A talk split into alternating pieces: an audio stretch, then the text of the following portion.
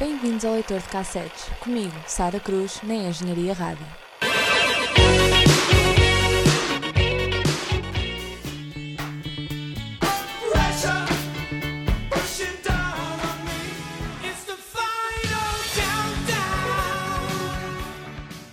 Olá a todos, sejam muito bem-vindos a mais um episódio do Leitor de Cassetes. Meu Deus, há tanto tempo que eu não dizia isto, já estava a ficar com saudades. E regressamos finalmente depois desta breve pausa. Agora já com o horário de verão, com os dias mais compridos, os dias de sol a chegar, e por isso mesmo trago-vos um episódio dedicado à festa. Party Mix é o tema deste episódio e ao longo deste bocadinho vamos ouvir as músicas mais contagiantes, as músicas mais high energy, que é um estilo de música que vamos também aprender um bocadinho sobre, sobre ele ao longo deste episódio e músicas que é impossível resistir, dar um pezinho de dança. Se estão sozinhos em casa a ouvir isto, aproveitem, deem aquele abanão da anca quando ninguém está a ver, porque estas músicas é precisamente isso que elas pedem. E vou-vos começar por falar um bocadinho sobre, sobre este estilo musical que influencia a grande maioria das músicas que vamos ouvir hoje, que é o High Energy, que surgiu hum, no final dos anos 70 e no início dos anos 80 nos Estados Unidos e que hum, podemos chamar-lhe uma mistura de música eletrónica com música disco. Hum, é referida como sendo o início do, da EDM, da Electronic Dance Music, e também é bastante influenciada pela Eurodance, pela Europop, aquelas músicas dos anos 80 que, que os grupos europeus faziam com um ritmo que mais nenhum grupo conseguia fazer. Este, este estilo musical é mais orientado para o rock, tem muitos sintetizadores, há um som pesado do sintetizador neste estilo musical e hum, quando comparado com a música disco normal, entre aspas, falta-lhe um bocadinho de, de funk, falta-lhe um bocadinho de, desse espírito. Hum, é um estilo musical com tempos bastante acelerados, entre 120 e 140 batidas por minuto, mas normalmente centra-se nos 127. E hum, as letras, as letras desta música também foi uma grande parte daquilo que destacou este estilo, porque são músicas com letras bastante exageradas, bastante atrevidas, hum, muitas vezes com duplos sentidos e com algumas referências sexuais. Ah, também por causa disso, este estilo de música foi um estilo. hum, muito popular, digamos assim, na cena underground um, dos anos 80 um, e maioritariamente teve o seu público-alvo, entre aspas, nos clubes LGBT.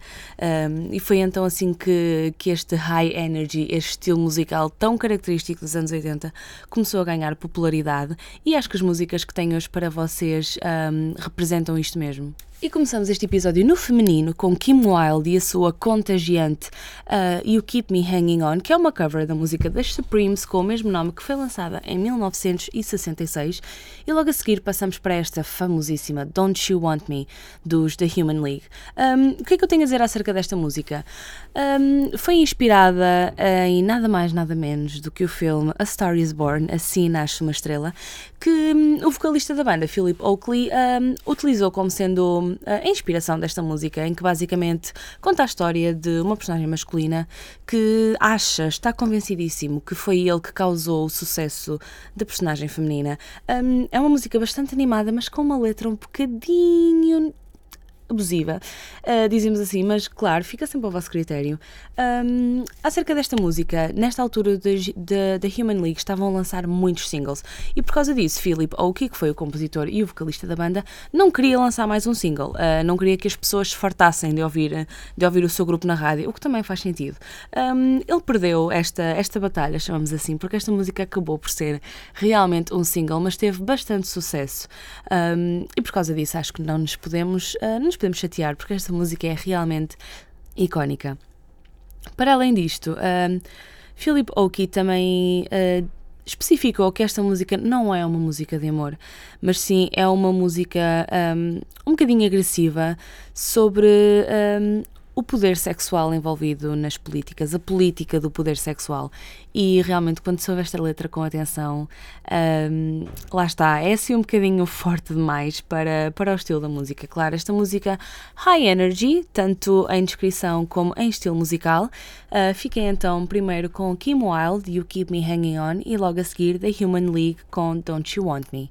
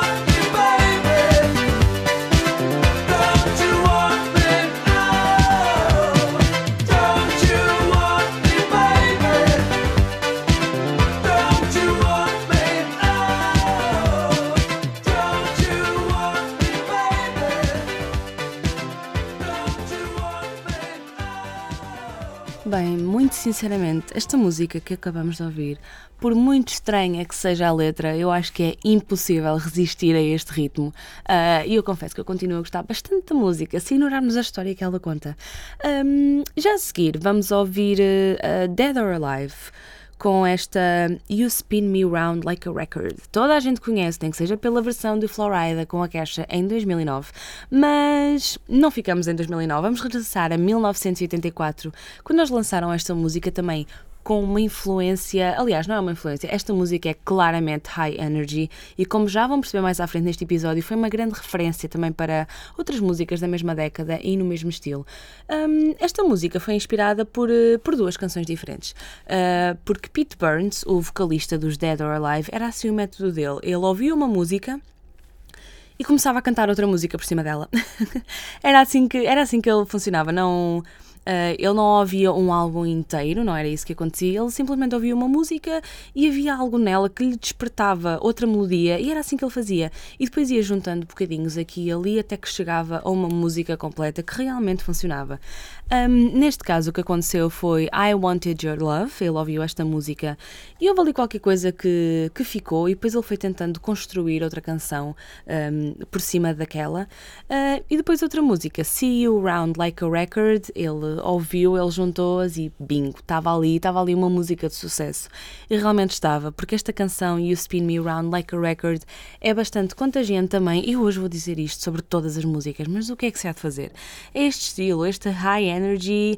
Todas as músicas têm este, este aspecto de contagiante, mas, mas sim, esta música é bastante conhecida, tem um ritmo bastante animado. Mas antes dela, vamos ouvir outro grande nome da música, Prince, com Kiss, esta música também irresistível.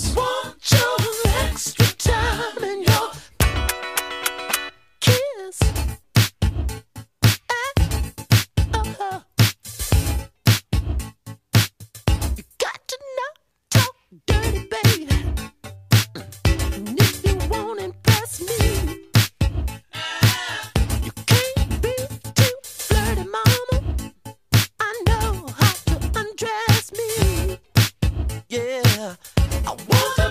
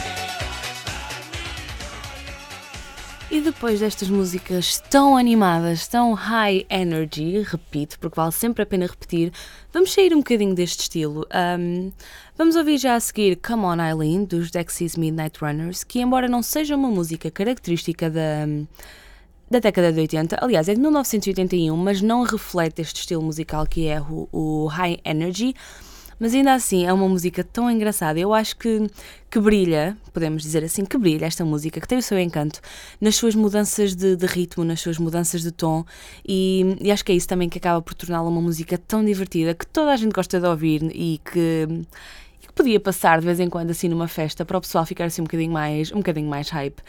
Logo a seguir vamos ouvir Video Kill the Radio Star dos The Buggles, que esta música também também não tem este som. Este, estas duas músicas são um bocadinho break, ok? Estamos a meio do episódio. Vamos fazer uma pausa, vamos respirar fundo e relaxar e vamos baixar um bocadinho um, o ritmo antes de voltarmos à, à high energy. E o que é que eu tenho a dizer acerca desta música Video Kill the Radio Star? É uma música que tem um papel bastante irónico na história. Isto porque em 1990, quando a MTV apareceu, quando estreou a MTV no mundo, este foi o primeiro videoclipe que deu na, nessa televisão. Foi de propósito, ok? Não foi, não foi uma coincidência engraçada, mas realmente Video Kill the Radio Star foi, foi a música que inaugurou ah, o canal que, que passou a popularizar ah, precisamente os videoclipes.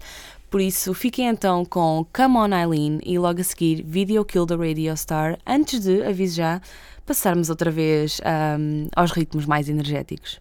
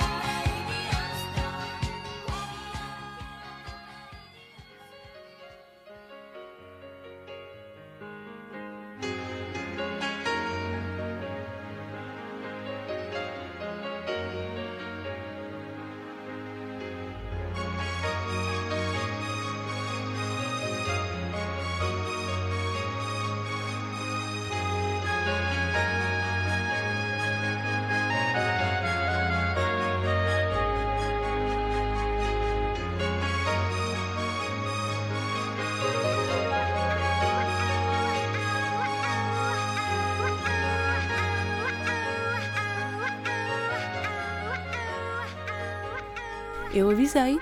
Espero que já tenham tido tempo de relaxar um bocadinho, porque agora vamos voltar em grande para o High Energy. Já a seguir vamos ouvir Just Can't Get Enough, dos Depeche Mode, que tem um ritmo tão característico, eu garanto que toda a gente vai conhecer, mesmo que não estejam a ver pelo nome, vão conhecer eh, aquela introdução que é realmente icónica. E depois logo a seguir, se bem se lembram há bocado, quando falei sobre a música You Spin Me Round Like a Record, um, disse que essa música que tinha hum, uma grande uh, presença, podemos dizer, de high energy, que também passou a ser referência para outras músicas, e é agora que eu vou recuperar essa informação, ok?